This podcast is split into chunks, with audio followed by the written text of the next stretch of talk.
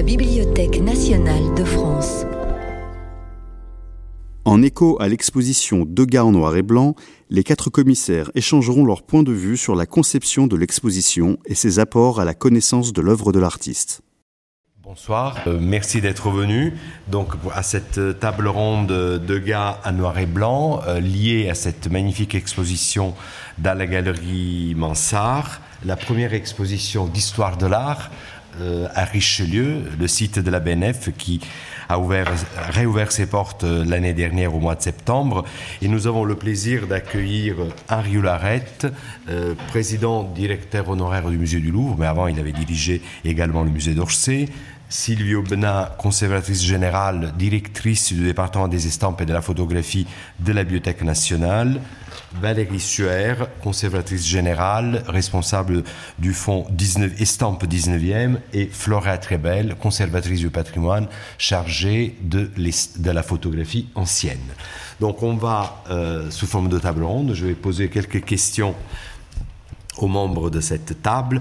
Donc, on commence par Henri, parce qu'évidemment, Degas et Henri Loirette, c'est strictement lié. Euh, je, me souviens dans ma jeunesse, j'avais lu la monographie, parce que Degas a quand même quelques chromosomes napolitains, on l'appelle Degas. Donc euh, voilà, je m'étais abattu. C'est un pavé, hein, donc il faut être courageux pour lire. C'est un livre, voilà. voilà.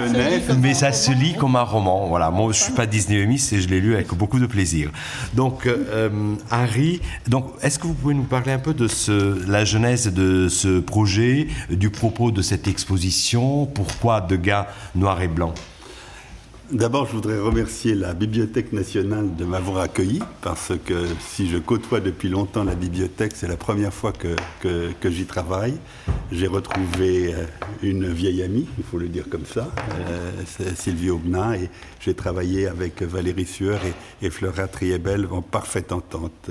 Je voudrais vous remercier, Génaro, parce que vous avez connu le projet depuis ses débuts aussi, qui sont longs. Euh, et qui était, qui était aussi posé dès le temps de Bruno Racine et ensuite Laurence Angèle qui a porté ce projet. Voilà. Donc ça a été un bonheur parfait, ce qui n'est pas toujours le cas quand on fait des expositions.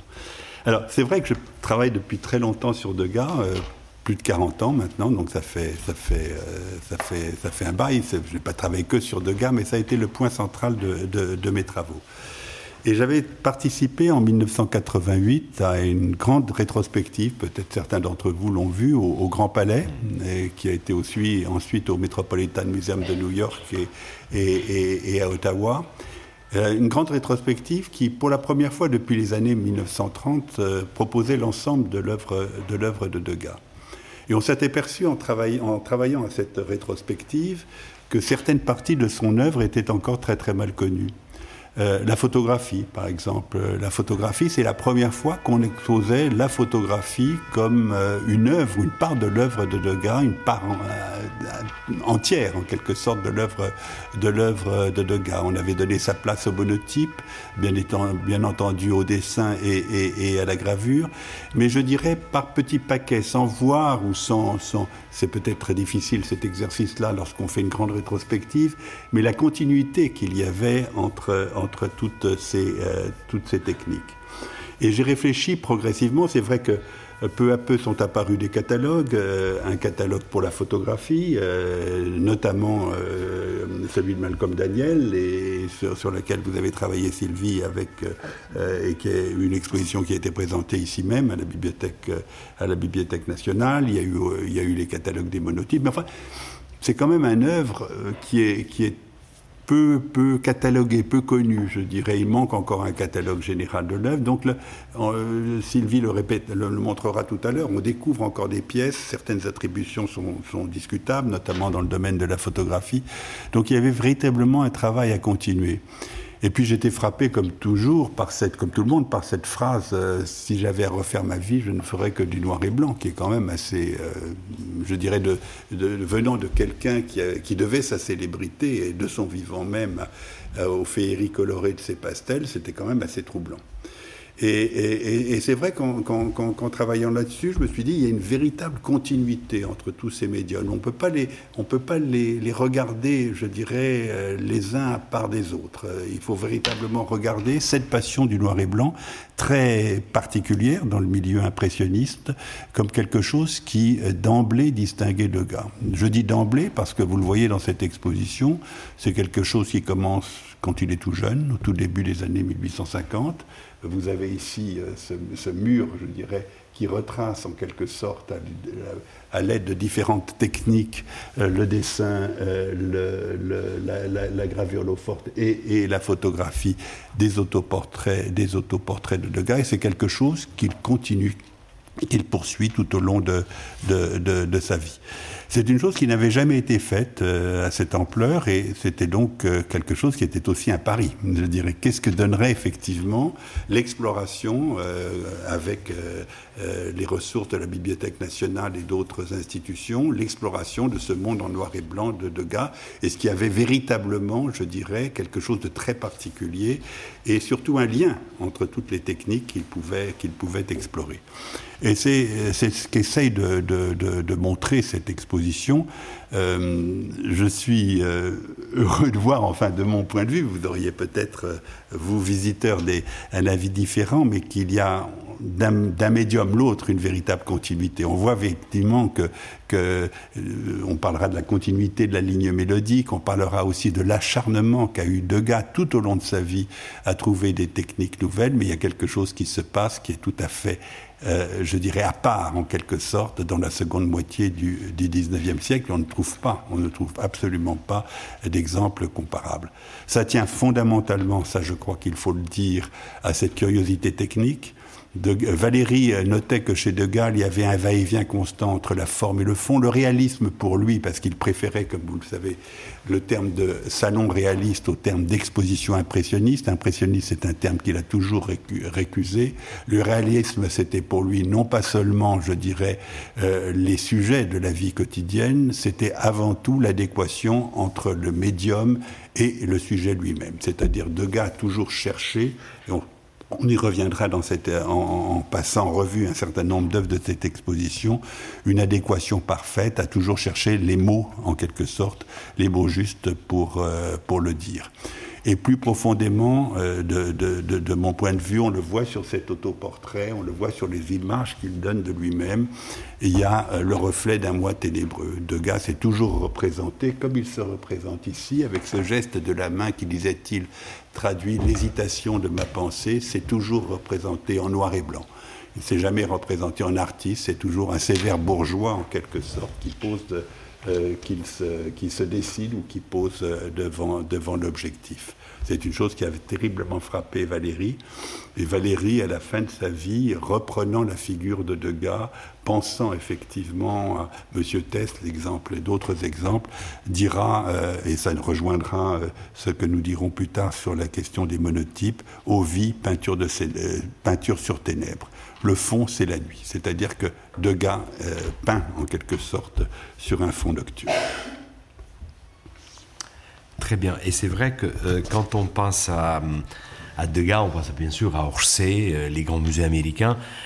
Sylvie, pourquoi cette exposition à la BNF Eh bien,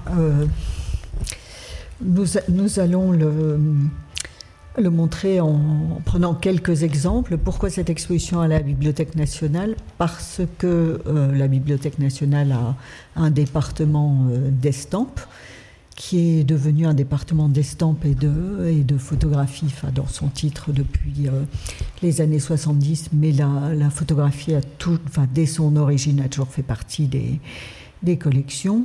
Et je pense que euh, c'est, en tout cas pour, le, pour la période de Degas et aussi pour les périodes inférieures, euh, antérieures, c'est euh, la collection française de, de références en, en, gravure. Et de ce fait, c'est à la Bibliothèque nationale et pas au musée d'Orsay qui, lors de sa création, a choisi de ne pas collectionner la, gravure que s'est constitué petit à petit comme Flora Tribel vous le dira, la collection de références de, de l'œuvre gravée de Degas, également pour les monotypes. Et en fait, pour la France et pour l'Europe, c'est ici que, se trouve la collection la plus importante, même si, naturellement, il y a euh, au musée d'Orsay, au Metropolitan, à Chicago, enfin, dans des grandes collections américaines, des, œuvres en noir et blanc de Degas qui sont le reflet de la, passion des collectionneurs et des musées américains pour euh, le, 19e siècle français. Donc c'est tout naturellement que Henri Loiret euh, dire qui pensait à cette exposition depuis des années, s'est tourné, euh, tourné vers nous. Très bien.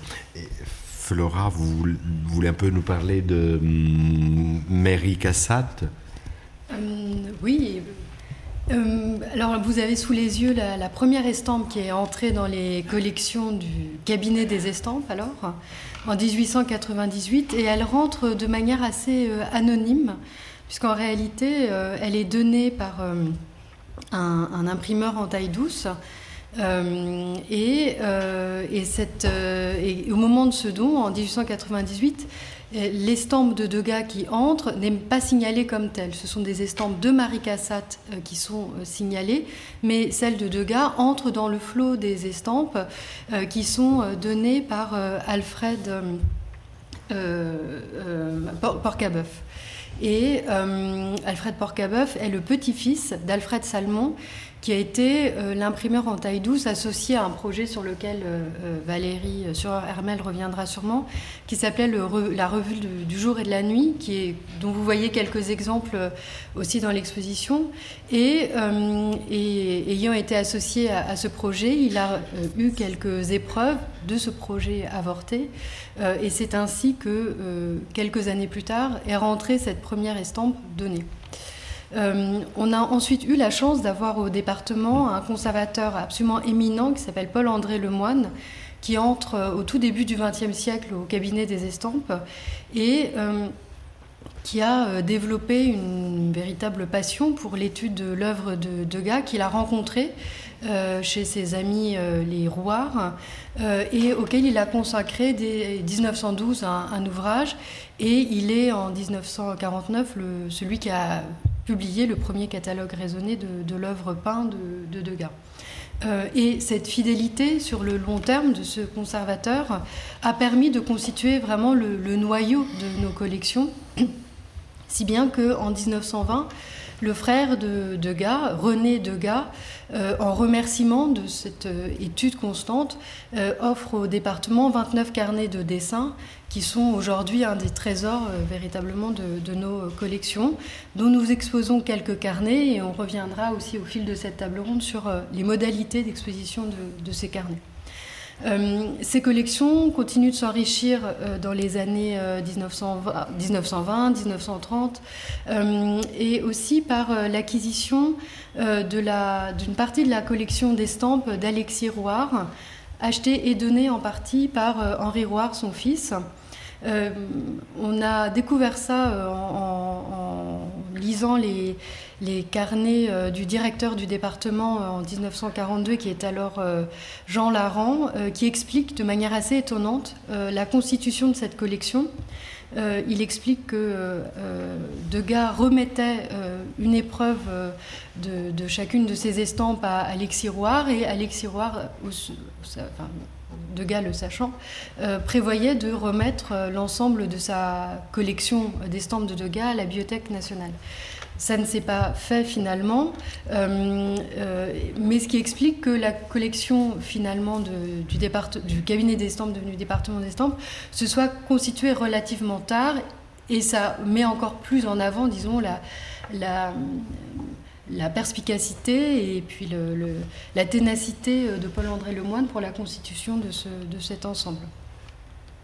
Euh, peut-être que je vous repasse la parole, Sylvie, pour évoquer les, acquisitions plus récentes, notamment les albums à Lévis. Oui, alors ces, albums à Lévis ont pu être euh, achetés en 2020 à un moment où on avait déjà bien avancé sur le, sur le projet de, de l'exposition. parmi toutes les, techniques autour du noir et blanc que, Degas a exploré avec sa manière à la fois très méthodique, très euh, obsessionnelle et aussi un peu, euh, comment dire, euh, iconoclaste au sens où il, il, ne s'intéresse pas à la manière classique d'utiliser une technique, il, il en a un usage très, très personnel. Donc la photographie a été pour lui euh, une obsession pendant deux ans, en 1895-1896, et son œuvre photographique, puisqu'on peut, euh, on peut parler d'œuvre photographique euh, aujourd'hui sans crainte, je reprendrai l'expression de l'ancien conservateur de du département de photographie du, MoMA à New York, à qui on demandait cette question classique et un peu, on posait cette question classique un peu bête, euh, est-ce que la photographie est un art? Auquel il répondait très intelligemment, oui, quand elle est pratiquée par un artiste. Comme tous les, on pourrait le dire de tous les, de toutes les médiums. Et donc, donc les photographies de Degas étant produites par un artiste sont donc à considérer évidemment. Et euh, et elle, un peu comme ses monotypes et une partie de ses gravures, ce sont des œuvres qui sont découvertes euh, plutôt euh, après, euh, après sa mort. Ce ne sont pas des œuvres qu'il a, revendiquées de son vivant. Il les a certes exposées dans, la petite échoppe de son tireur tassé dans le quartier de la Nouvelle-Athènes, mais bon, elle elles ont surtout été euh, considérées à partir des années 1970-80, au moment, dans un grand mouvement de découverte, de redécouverte ou de reconsidération de toute la photographie euh, du 19e siècle. Donc, on a, enfin, on, a été repéré ces, albums par, euh, ont été repérés ces albums par Antoine Terrasse, le, euh, premier auteur d'un petit livre sur Degas et la photographie dans les années 80, et il les a repérés euh, chez qui? Les descendants de, de Ludovic Alevi, qui les avaient très bien conservés, et en particulier Claude Nabokov, qui était la petite fille ou l'arrière-petite fille. La petite fille de Daniel. La petite fille de Daniel Alévi, qui figure sur ses, sur ses photographies et qui les tenait elle-même de, sa mère, qui figure comme très petite fille sur certaines des, des, images, et Claude Nabokov, à qui on peut rendre hommage. Elle est, euh, elle est décédée peu de temps après le, cette acquisition par la Bibliothèque nationale, avait vraiment à cœur que ces albums rejoignent nos collections parce qu'elle est la première, je pense, à avoir pensé à les montrer à un historien de l'art comme euh, euh, Terrasse, puis à Henri Loiret et puis à nous, et à avoir compris que c'était une part euh, importante de son œuvre. Voilà, donc on a pu acquérir ces albums et il y avait aussi des photographies de gars qui ont été données par euh, par René Degas, et puis le musée d'Orsay dans les années 80, et en particulier la conservatrice Françoise Elbrun avait aussi fait un travail très euh, patient et méthodique d'acquisition euh, de photographies de, de Degas. Et puis des monotypes deux monotypes, donc acquis très très récemment. Ils ont failli ne pas être dans l'exposition parce que jusqu'en décembre 2022, au département des estampes, on avait huit monotypes de Degas, euh, dont un très beau qui est un torse de femme que vous avez dû voir dans, l'exposition. Et euh, sur le marché de l'art euh, parisien, sur un marchand d'estampes, sont apparus euh, deux monotypes totalement inédits. Alors non seulement c'est euh, étonnant cette coïncidence de voir apparaître des monotypes sur le marché alors même qu'on est euh, à la fin de, la préparation de cette exposition, mais le fait qu'ils soient inédits l'était encore plus. En fait, ils n'étaient pas décrits dans aucun des catalogues raisonnés qui ont été consacrés aux monotypes de Degas. Donc c'était une véritable découverte et on a été très heureux de pouvoir les acquérir tous les deux. Donc vous les avez là sous les yeux en décembre 2022. À gauche, une scène nocturne. Euh, on a mis pudiquement ce titre de scène nocturne parce qu'en fait, c'est assez difficile d'identifier le, sujet. C'est une scène évidemment prise euh, de nuit avec un éclairage euh, artificiel sur la gauche, des frondaisons sans doute, en tout cas des arbres à droite, et puis des personnages groupés, on ne sait pas très bien ce qu'ils font. et à droite, un autre monotype d'un format plus important, au pied d'un arbre qui représente donc un, un tronc important, et au pied de cet arbre, un personnage sans doute assez en train de dessiner sur le motif. Il a posé son canotier à côté de lui.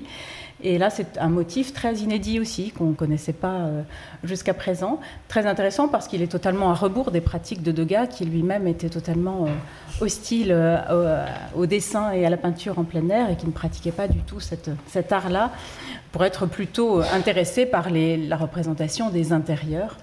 Euh, voilà, donc deux acquisitions notables qui sont mises en avant euh, dans notre exposition et dans le catalogue qui ont pu, qui ont pu l'être juste à temps. Merci, c'est intéressant parce qu'effectivement, une collection est telle si elle est vivante. Donc effectivement... Euh, comme directrice du département, je pense que personne ne me contredira. Et c'est vraiment passionnant parce que si on prend les dates, bien sûr, les carnets de Degas sont l'une des gloires de la bibliothèque, mais 1920...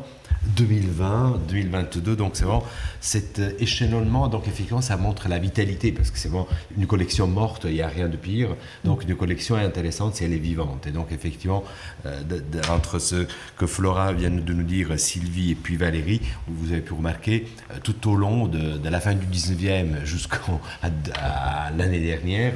Donc effectivement, ça montre, et c'est vraiment important, euh, une institution doit, doit continuer sous toutes les formes. Hein. Si vous avez des dégâts chez vous, on est prêt à les prendre. Donc, euh, legs, dons, euh, acquisitions, euh, c'est vraiment très important pour enrichir une collection de, de premier ordre comme celle-ci. Et Harry, pratiquement dans notre maison, nous avons tout. Donc, nous avons, à la Bibliothèque nationale, nous avons tout, d'après ce qu'on a vu. Pourquoi il était aussi nécessaire de demander des prêts dans d'autres institutions, bien sûr, prestigieuses, comme le Met, le musée Picasso, etc. Euh, vous avez tout, vous avez beaucoup de choses. Vous avez beaucoup, beaucoup de choses. Mais euh, Sylvie l'a déjà mentionné, notamment pour la photographie, mais pas seulement pour la photographie. Il y a de très belles collections ailleurs, euh, en particulier au musée d'Orsay. Le musée d'Orsay, lorsqu'il s'était, j'étais déjà au musée d'Orsay à ce moment-là, dans les années 80, lorsqu'il a constitué ou, euh, je dirais, assemblé un certain nombre d'œuvres et de techniques autour du noyau originel de ses collections, s'est intéressé à la photographie et a acheté de très belles épreuves de, de Degas. Et là aussi, la, la politique s'est poursuivie, s'est poursuivie longtemps. Le musée d'Orsay avait déjà dans ses collections de très grands dessins, et il y en a un certain nombre qui sont dans l'exposition. Euh, il, avait, euh, il avait aussi des monotypes, et là aussi c'était, des choses qui étaient déjà depuis très très longtemps dans les, euh, dans les collections. Il y a d'autres collections importantes en France, qui sont la collection de l'INHA, la collection d'Ousset, et là aussi nous avons eu très beaux prêts, il faut remercier euh, la, collection Doucet de, de, ces prêts parce qu'ils sont véritablement euh, euh, importants. Mais en dehors de ces trois institutions, on a, fait des emprunts au musée du Havre, par exemple, qui a reçu un très beau don très, très récemment, le, don de la collection Seine, euh, où il y a de, très beaux dessins que nous avons pu exposer. Il se trouvait que malgré la richesse de ces collections nationales, je dirais, toutes, toutes réunies, mm. il y avait un certain nombre de choses qui manquaient, plutôt thématiquement, je dirais. C'est le cas euh, de, ces, euh, de ces. Alors, c'était intéressant, d'une part, de pouvoir, ça, Valérie, vous pouvez en dire un mot, comparer certains mm. états des gravures. C'est le cas, par exemple, ici. Voilà. Parce qu'en fait, l'approche de graveur de Degas est vraiment très particulière. C'est quelqu'un qui s'intéresse euh, à la progression du travail de son estampe, aux états successifs et qui s'intéresse également euh, à l'épreuve, c'est-à-dire euh, il différencie chaque épreuve au moment de l'ancrage et du tirage. donc les épreuves sont toutes différentes. On n'est pas face à un multiple strict où on aurait des états et des épreuves strictement identiques d'une institution à l'autre. D'où la nécessité de comparer les épreuves que nous avons au département des estampes avec d'autres épreuves différentes dans d'autres institutions. Et ça, on a pu le faire de manière très euh, particulière ici, sur place, à l'INHA, avec la bibliothèque de l'INHA, de l'Institut national d'histoire de l'art, puisqu'on est dans des locaux voisins. Et donc, on a pu comparer nos épreuves de Degas avec les leurs. Comme le disait euh, Henri Loiret, ils ont un très très beau fond réuni par Jacques Doucet. Euh, ils ont des épreuves différentes des nôtres, parfois des états que nous n'avons pas. Donc on a systématiquement choisi soit les meilleures épreuves, soit des épreuves qui manquaient à notre démonstration. Et donc là, vous avez un exemple. Vous avez à droite notre épreuve et à gauche l'épreuve de la bibliothèque de l'INHA. L'épreuve de la bibliothèque de l'INHA est une épreuve plus classique, plus essuyée, alors que celle de droite est ce qu'on appelle une épreuve monotypée, c'est-à-dire que Degas a joué avec l'ancrage. Il a laissé volontairement un voile d'encre sur sa plaque au moment du tirage pour suggérer ce clair-obscur très puissant en essuyant beaucoup plus euh, franchement autour euh, des, globes lumineux, cet éclairage artificiel qu'il voulait mettre en valeur dans cette scène qui est prise dans un café-concert de la promenade des Champs-Élysées qui s'appelle Les Ambassadeurs. Donc voilà ici un très bon exemple de cette mise en regard de deux épreuves différentes d'une même plaque. Autre euh, exemple un peu similaire avec une des euh, plaques mythiques de l'œuvre de, de Graveur, qui est Marie Cassatt au Louvre, euh, qui l'a déclinée en 20 états successifs. nous n'en avions que trois. et donc, on en a emprunté un complémentaire à l'INHA pour faire cette belle démonstration d'une déclinaison d'états successifs euh, pour cette plaque qui a été conçue au moment du projet de la revue dont a parlé Flora tout à l'heure, Le jour et la nuit. On a aussi peu constitué des décimès comme celle-ci qui euh, sont des déclines, une série en fait de lithographies. Donc là, on n'est pas dans une déclinaison d'états successifs, mais plutôt de, de, tirages différents, de pierres différentes autour d'un même motif, qui est celui du nu féminin euh, à sa toilette. On est en 1891. Le gars décide de faire cette série de nus lithographiés avec des, pierres euh, différentes. Euh, et donc, c'est rare de les voir présentées comme ça, toutes les, unes à côté des autres. Elles ne sont pas tout à fait similaires. La pose est presque identique, mais pas tout à fait. Et donc, on voit toute cette succession avec les, différences et les points communs grâce aux emprunts qu'on a pu faire, notamment euh, aussi à la bibliothèque de l'INHA. Alors là, euh, dans cette euh, même euh, veine, il s'agit de montrer ces monotypes à fond noir et de les décliner avec aussi plusieurs collections de l'INHA, du Metropolitan Museum de New York, du musée d'Orsay. ce sont toutes des femmes saisies dans l'intimité de leur toilette, dans des postures différentes. Elles sont soit au bain, soit en train de se coiffer, soit en mettant leur bas ce sont des monotypes euh, faits selon la technique dite euh, à fond sombre, c'est-à-dire qu'en fait, euh, Degas pose de l'encre noire sur sa plaque et vient ensuite chercher les lumières, chercher les blancs par enlevage de matière. Et donc c'est assez saisissant de les voir comme ça, les uns à côté des autres. Et là, pour cela, pour notre démonstration, les prêts d'autres institutions étaient absolument essentiels. C'est vrai, pardon euh, Valérie, que cette confrontation nous a permis de relever des choses que nous n'avions pas notées, notamment le papier, je pense important, du papier quelquefois très blanc, quelquefois plus, ivoire ou plus jaune. Euh, on voit effectivement, ou d'un grain différent, comme ce, qui est le cas pour l'œuvre qui est, ici à droite. Donc c'est l'utilité aussi, de, je, dirais, de juxtaposer euh, des œuvres qui n'ont jamais été vues ensemble. Alors quelquefois, on a dû faire appel à des collections étrangères. C'est le cas du Metropolitan Museum de New York pour des thèmes que nous n'avions pas dans les collections, euh, dans les collections françaises. Euh, c'est une des choses qui apparaît dans cette exposition et, qui est très très frappante, c'est que euh, le noir et blanc réserve un certain nombre de thèmes qui n'apparaissent pas en peinture ou qui n'apparaissent pas dans le pastel. C'est véritablement Degas dit en, noir dit en noir et blanc des choses qu'il ne dit pas avec une autre technique. Il y a donc un monde tout à fait particulier de ce, de ce noir et blanc, du monotype, et c'est ici le cas de ces fumées, par exemple. C'est un thème qu'il note et il fait ce monotype absolument extraordinaire qui est, qui est, qui est, qui est, au Metropolitan Museum de New York, euh, qu'il nous fallait, je dirais, parce qu'il apporte une note tout à fait particulière, et en même temps c'est un des grands, pour moi, un des grands chefs-d'œuvre du 19e siècle, je dirais très, très, très simplement, mais euh, c'est aussi un apax dans son œuvre, c'est-à-dire qu'on n'a pas du tout l'équivalent de ce, de ce motif des fumées euh, dans l'œuvre dans, dans de Degas. Donc c'était véritablement une nécessité que d'aller euh, que d'aller chercher cette pièce. Et ça, alors il y a des surprises quelquefois. Vous avez ce grand format qui, si vous l'avez vu l'exposition, vous avez peut-être frappé. C'est un grand tableau qui est au Musée des Arts Décoratifs et qu'on finalement n'a jamais vu à Paris. Je, ne pense pas. Moi, euh, je, je, le connaissais bien évidemment. C'est un extraordinaire par son format, extraordinaire par la technique. C'est un fusain sur toile. C'est donc très, très, très, très particulier, je dirais. C'est aussi extraordinaire par le, motif, je dirais, parce que pour la première fois, ces, ces, femmes, comme le rappelait Valérie, qui sont saisies dans leur intimité, mais dans une loge, dans une pièce, etc., fermées, se retrouvent en plein air.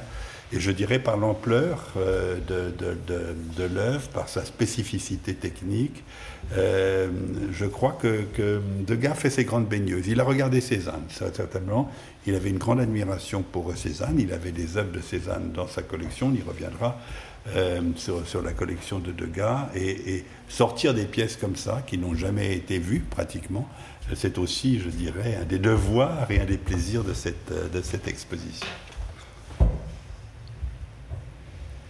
Alors on a parlé tout à l'heure euh, de manière assez rapide du monotype euh, du, buste de femme qu'on conserve au département des Estampes. Vous le voyez à droite, c'est un monotype tiré avec de l'encre brune et on a voulu le mettre euh, en rapport avec cette sculpture prêtée par le musée d'Orsay qui dialogue parfaitement bien aussi avec les lithographies qui sont de l'autre côté et avec les monotypes également. Euh, on, alors, on a aussi emprunté euh, cette, photographie à la bibliothèque littéraire Jacques Doucet, euh, aussi pour avoir une, une, œuvre absolument iconique de la production photographique de Degas et assez bouleversante parce que voilà sont réunis sur le même sur la même photographie Renoir, Mallarmé, Degas et et la femme et la fille euh, de Mallarmé. Et, euh, et c'est l'épreuve qui avait appartenu à Valérie.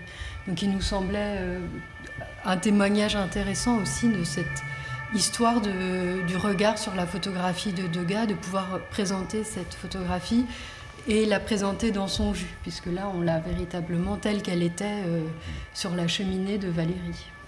Très bien. Donc non mais c'est vrai, vrai que la comparaison c'est quelque chose de fondamental dans l'histoire de l'art, mais elle est encore plus dans les arts graphiques, parce qu'effectivement, cette exposition permet, on pourrait, il fallait presque écrire le catalogue après, parce qu'effectivement, le nombre de considérations que vous pouvez faire en, mettant côte à côte des œuvres, justement, justement, c'est des monotypes en plus. Donc, effectivement, pour l'importance je prêche convaincu, mais l'importance d'avoir des expos sur les arts graphiques, parce que c'est des choses qu'on ne voit jamais.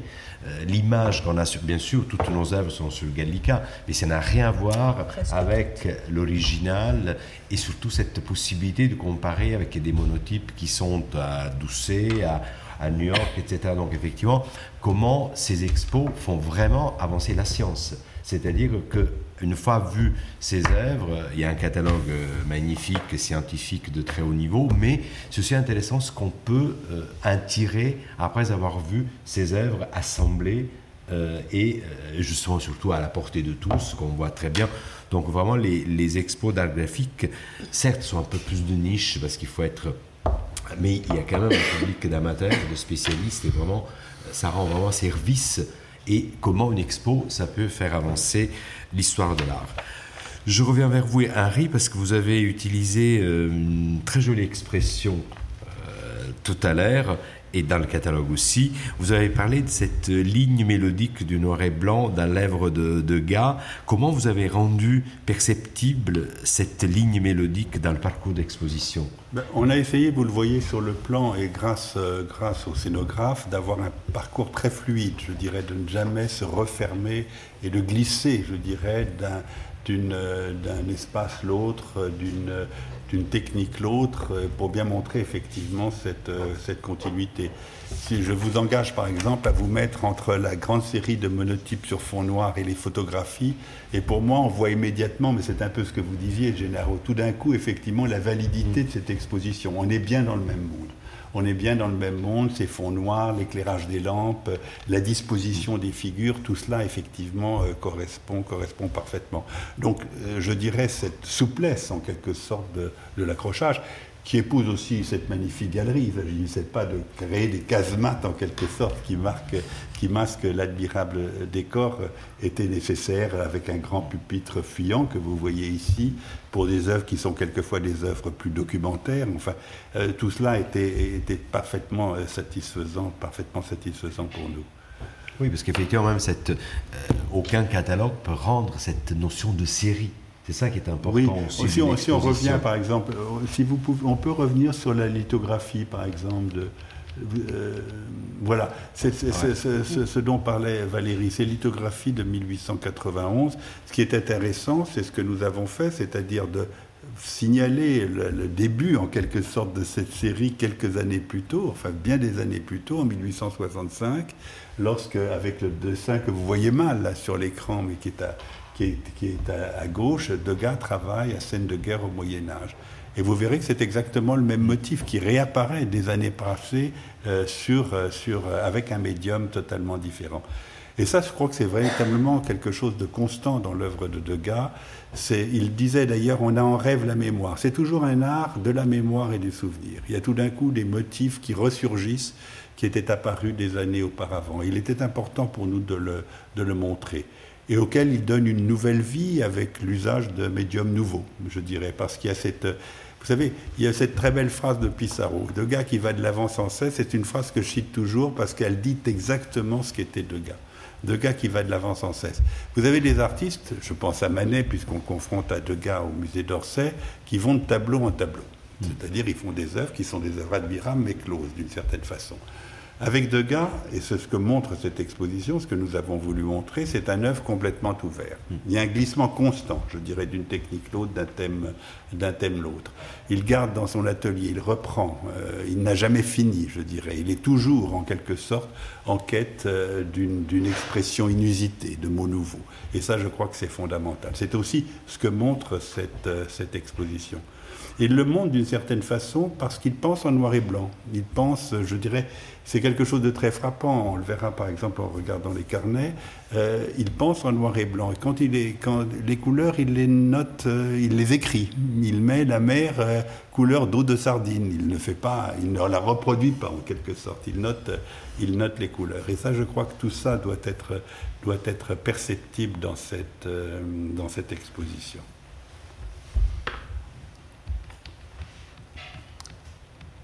Voilà, et donc là, effectivement, on revient au, carnet.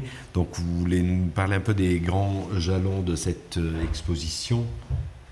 Oui, alors ça, c'est vraiment une chance qu'on a eu, une opportunité qui qui est enfin, c'est surtout Sylvie qui pourrait en parler de l'opportunité, parce que c'est un carnet qu'on connaît, effectivement, qui est un des beaux carnets de la Bibliothèque nationale. Mais le propre d'un carnet, vous en avez trois dans la vitrine à côté, c'est que vous l'ouvrez à une page ou à deux pages, je dirais.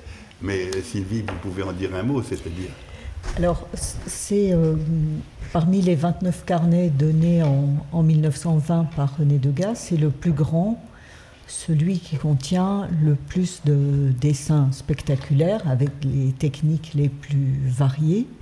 Et c'est sans doute une chance de ce point de vue-là. Ce carnet de sa taille et de tous les dessins qu'il composait, avait une reliure qui n'était pas en très bon état. Les cahiers cousus étaient un peu euh, décousus, ce qui fait qu'on l'a restauré et on a fait ce qu'on appelle techni en, techniquement, on a, on a monté les feuillets sur onglet, c'est-à-dire qu'on n'a pas recousu ces pages de papier fragile comme euh, le relieur du carnet les avait cousus avant que Degas l'utilise. On a euh, on a monté chaque, chaque feuille de, de, dessin sur une sorte de petit onglet et l'ensemble a été réuni dans une reliure moderne très, euh, très jolie.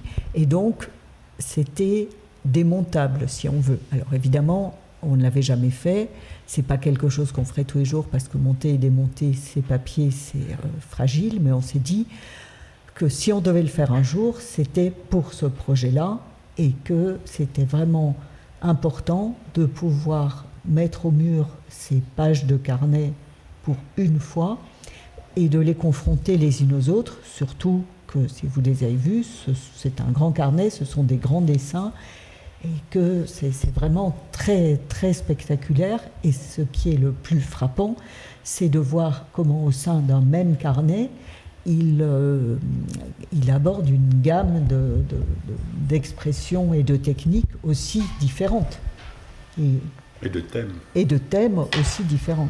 Et on a l'impression, en les voyant tous au mur, de se trouver à l'intérieur euh, de son cerveau et de sa manière euh, d'aller de l'avant. Voilà. Donc, ce que vous voyez là, vous ne le reverrez jamais. Plus jamais. Ou presque jamais.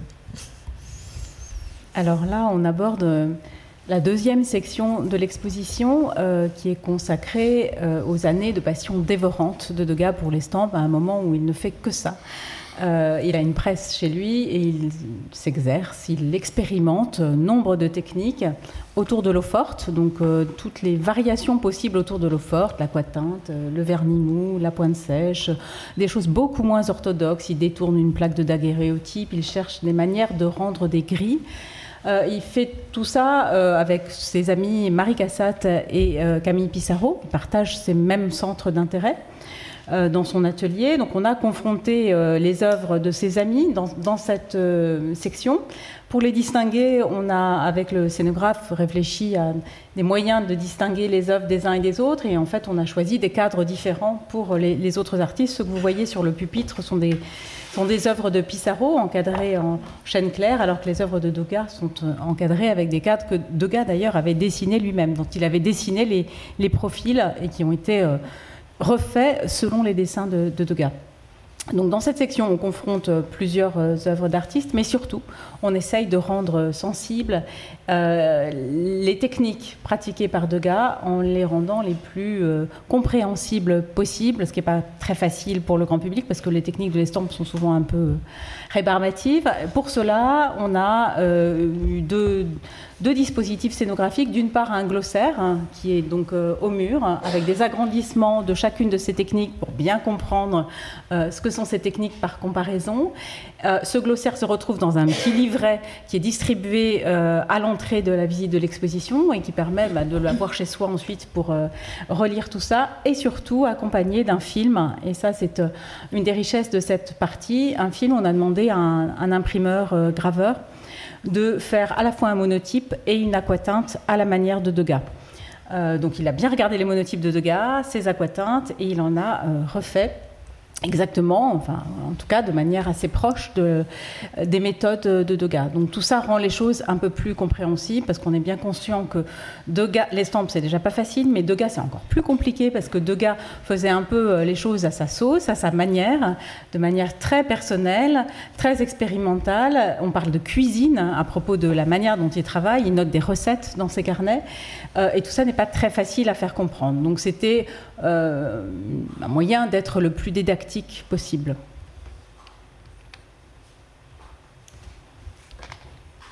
Je pense à oui. Oui, peut-être un mot parce que vous avez euh, en fond, je dirais, sur cette, euh, sur cette cibèse, le seul tableau de l'exposition qui s'intitule Répétition de ballet sur la scène, dessin. Je dis dessin parce que c'est dans le titre du tableau. Et ce tableau a été exposé à la première exposition impressionniste de 1874. Alors il faut l'imaginer dans un contexte où vous avez Impression Soleil Levant de Monet. On voit très très bien effectivement la différence, euh, je dirais, d'esprit en quelque sorte entre, entre, entre ces œuvres. Et ça souligne surtout quelque chose de très important qui sera constant chez Degas et qui souligne l'importance du noir et du blanc, c'est-à-dire qu'il voulait tout le temps donner une place au dessin, toujours donner une place euh, à la gravure, plus tard au, monotype, dans des expositions qui étaient ce qu'on appelle désormais expositions, euh, les expositions impressionnistes. Alors on aurait pu montrer d'autres tableaux, mais c'est vrai que L'exercice était possible, mais l'espace d'abord était relativement restreint, à commencer par le très bel autoportrait qui ouvre l'exposition du musée d'Orsay, où il se montre en, 1855, euh, je dirais dans une attitude ingresque, mais toujours mm. avec ce sévère habit noir.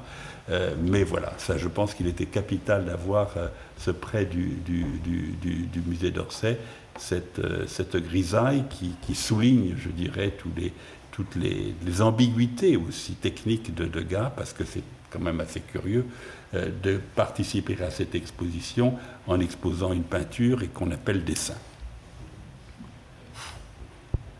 Ça, c'est aussi une chose très, très, très, importante. Vous avez sur, sur la droite ce très, bel, euh, ce très beau monotype euh, qui s'intitule dans, dans l'omnibus. Et vous avez sur le pupitre, ce sont les scènes de bordel qu'on a là. Mm. Oui. Euh, dont certaines proviennent du, du, du, musée Picasso. Alors, ce qui est intéressant, l'incise que l'on peut faire ici, c'est de parler de Picasso. Parce que Picasso est quelqu'un qui a regardé très tôt les monotypes de Degas. Il les a connus par Vollard. Vollard, vous savez, était un marchand euh, très actif à partir des années 1890, de Cézanne, de Degas et d'autres, enfin surtout de, Cézanne et ensuite de Picasso et de toute une génération du XXe siècle. Et Vollard a édité euh, dans l'entre-deux-guerres euh, ce qu'il appelait la Maison Tellier. C'était un album de monotypes de Degas, de scènes de bordel, qu'il reliait en quelque sorte à cette nouvelle de Maupassant qui s'appelle La Maison Tellier. C'était une construction de Vollard, c'était totalement aberrant, je dirais, comme attelage. Mais enfin, c'est ce qu'il a fait, c'est ce qu'il a fait. Et euh, Picasso a acheté cet album entre les deux guerres. Et dans les années 1950, en 1958, par l'intermédiaire de quelqu'un qui s'appelait Douglas Cooper, Picasso a commencé à acheter des monotypes de Degas. Il en a acheté toute une, série, il a complété ses acquisitions les, années suivantes. Et il a réuni, euh, et c'est un des trésors de la collection de Picasso, qui malheureusement, pour des raisons techniques évidemment, n'est pas exposé en permanence au, musée Picasso. Donc ce sont des choses que l'on ne voit que, que, rarement, et certainement un des trésors de la collection que Picasso a légué à l'État français.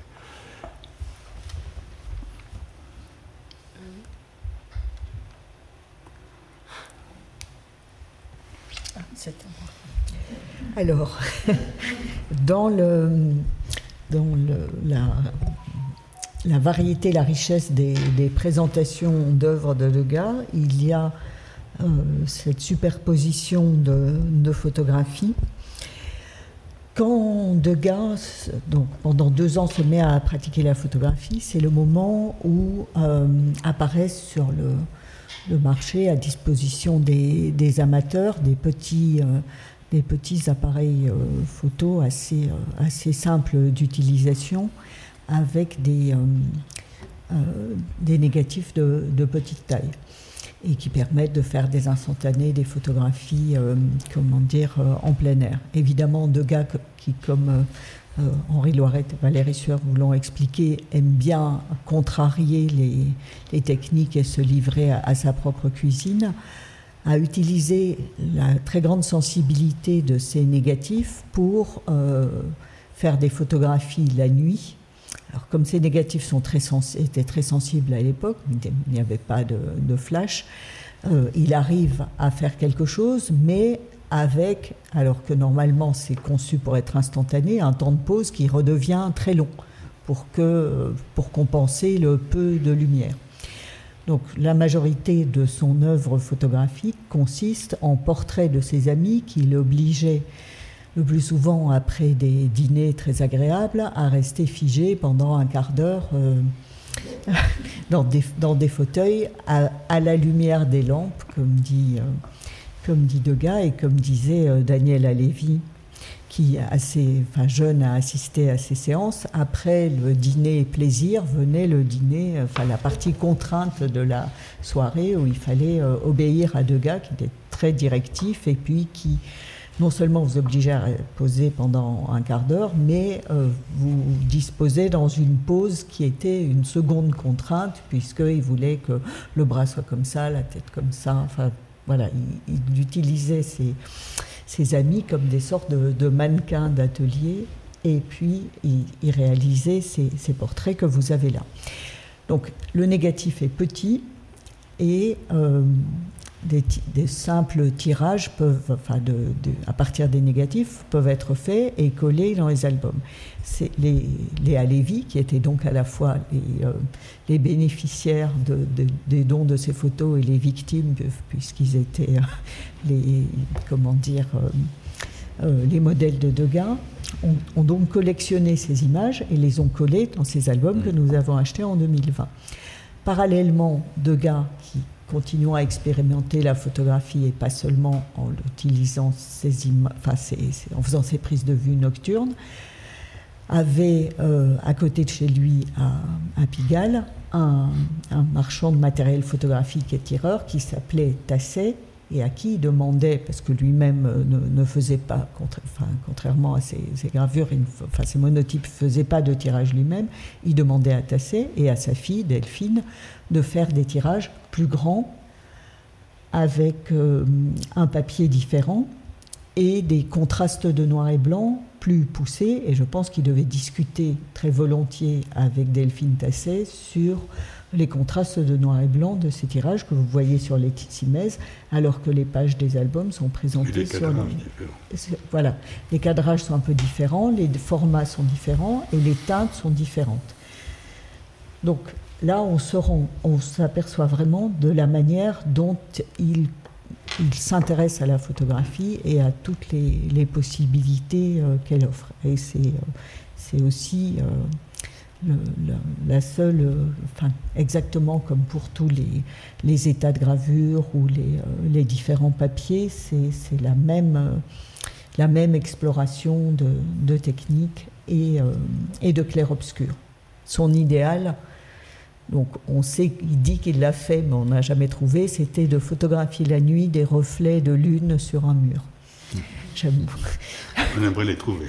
On aimerait les trouver s'ils n'ont pas été jetés à la poubelle comme des, choses où personne n'a compris ce que ça représentait. Voilà. D'accord, les photos. Tu veux parler un peu de la collection? On va. Non, c'est passionnant cette, euh, le rapport entre la, photo et le, uniquement en deux ans, on a beaucoup de photos réalisées par, euh, faites par lui. Alors je crois, alors, je crois qu'on en a compté à peu près une soixantaine.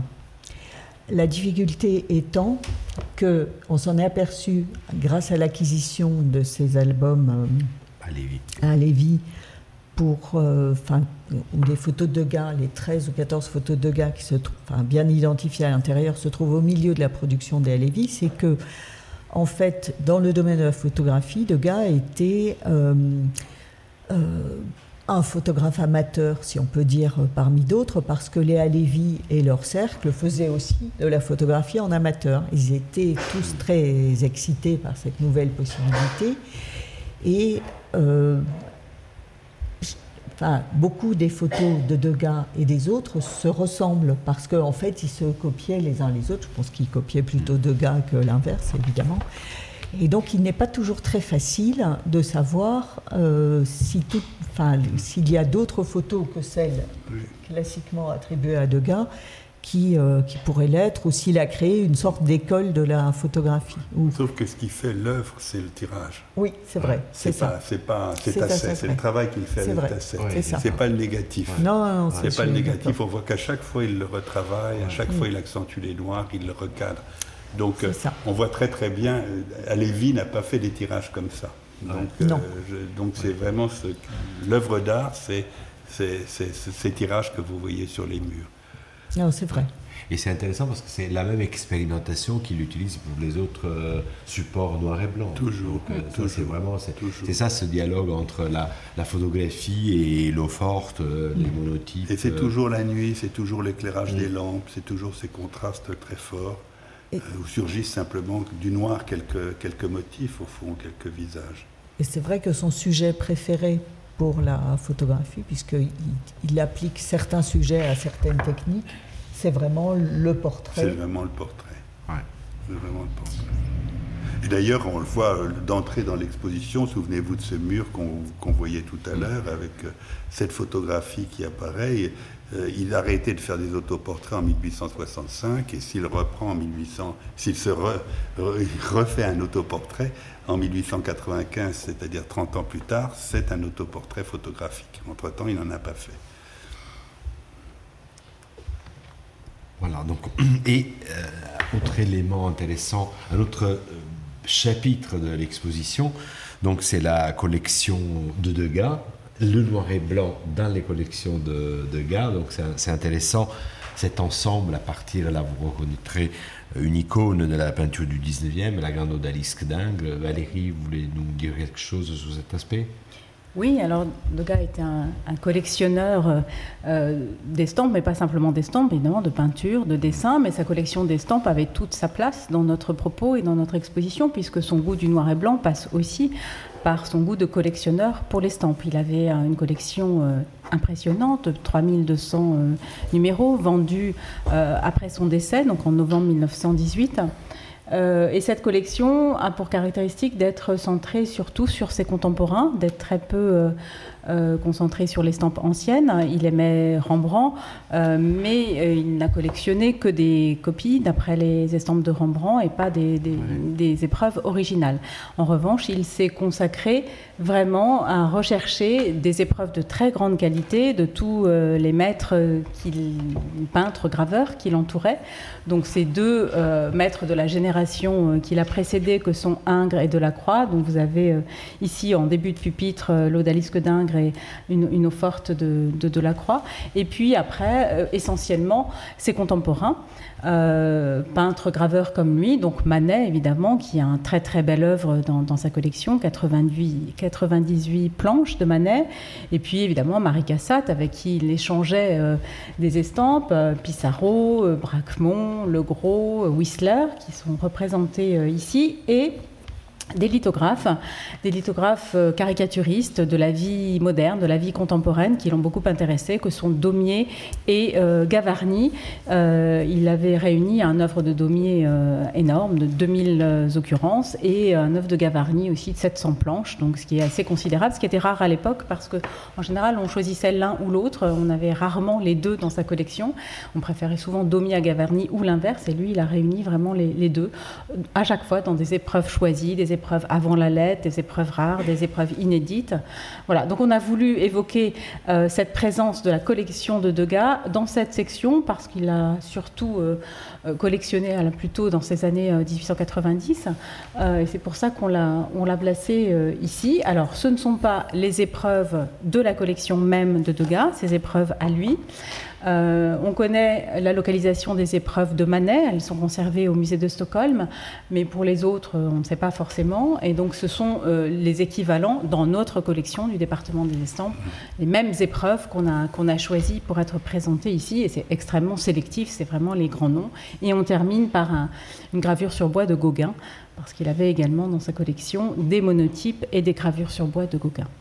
Peut-être ce qu'il faut ajouter, c'est que cette collection, c'était pas la collection d'un amateur, c'était la collection de quelqu'un qui, à la fin des années 80 et dans les années 90, insatisfait de sa présentation dans les musées, notamment au musée du Luxembourg, euh, avait pensé à un musée qui réunirait son œuvre entouré d'autres artistes.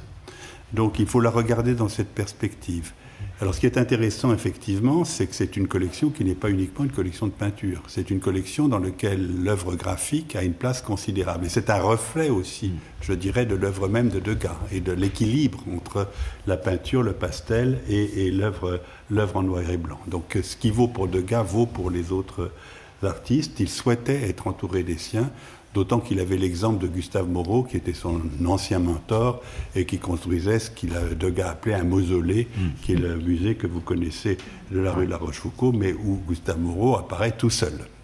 Et Degas voulait être entouré des siens, et les siens, comme le disait Valérie, ça va jusqu'à Gauguin. Il avait la plus belle collection d'œuvres de Gauguin, euh, avec, je, je, dirais, le regret éternel d'avoir vu partir cette collection, mais il avait les, collection d'œuvres de Dingres, de, de Lacroix, enfin absolument considérable. Bref, cette déperdition de la collection est quelque chose que, dont, on souffre encore. Et la collection a été vendue La collection a été dispersée. Alors tout l'œuvre de Degas, tout ce que vous voyez, a été dispersé en, euh, très largement en 1918-1919, après la mort de, de l'artiste.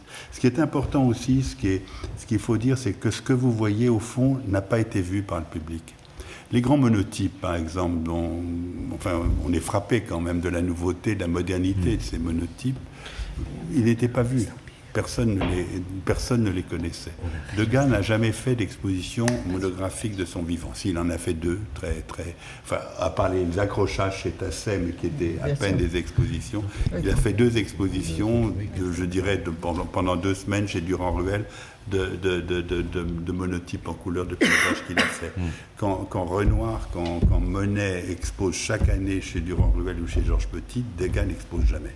Ce qui fait qu'à partir de 1886, personne ne connaît son œuvre. Tout d'un coup apparaissent des œuvres, évidemment, chez un marchand, mais il faut, je dirais que la nouveauté de cette œuvre, et l'exemple de Picasso le montre, n'a été appréciée, n'a été comprise, n'a été digérée d'une certaine façon euh, que très avant dans le XXe siècle. Après, en tout cas, les dispersions, la mort de l'artiste et les dispersions de, de l'atelier. Donc il y a quelque chose de très spécifique, en quelque sorte, dans la fortune critique de Degas. C'est quelqu'un qui, de son temps, n'a pas eu le retentissement hmm. qu'il aurait dû avoir.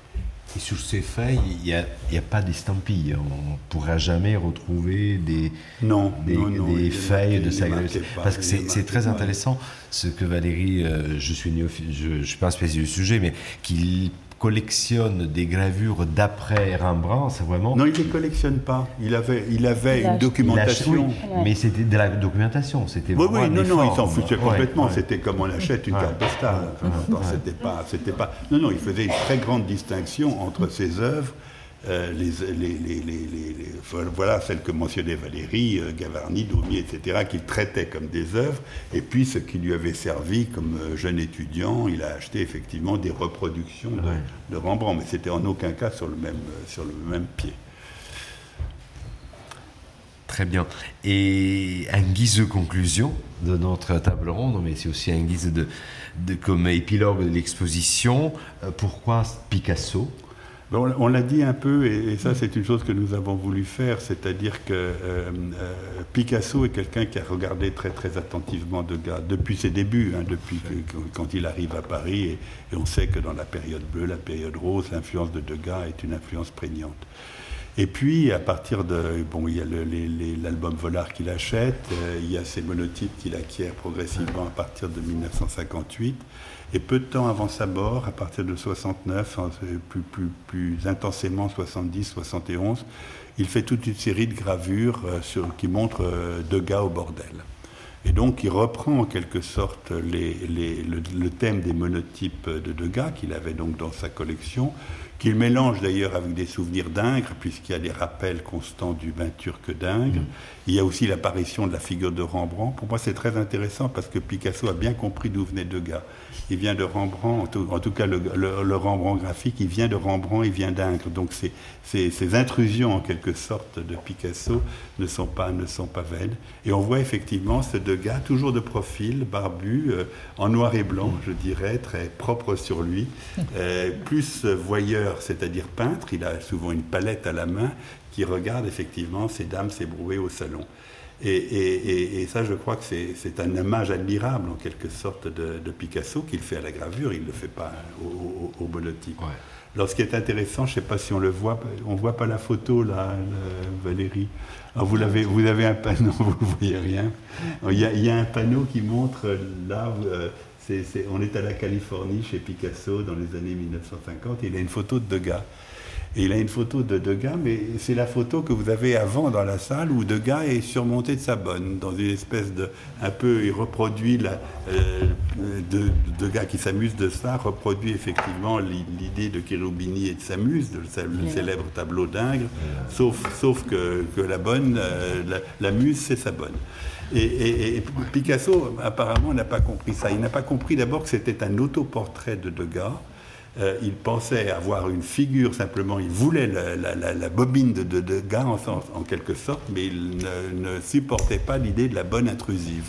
Donc il l'a passé au noir. Donc il l'a complètement effacé, mais enfin c'est une idée absolument passionnante et amusante. Et donc vous avez reproduit dans le catalogue effectivement cette photo où on voit Degas euh, je dirais, corrigé en quelque sorte, la photo de Degas, corrigée, euh, par, euh, par, par, Picasso. Très bien, mais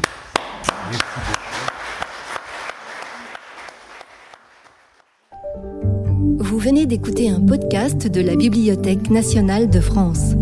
Retrouvez les conférences, rencontres et créations de la BNF sur toutes les plateformes de podcast ainsi que sur le site bnf.fr.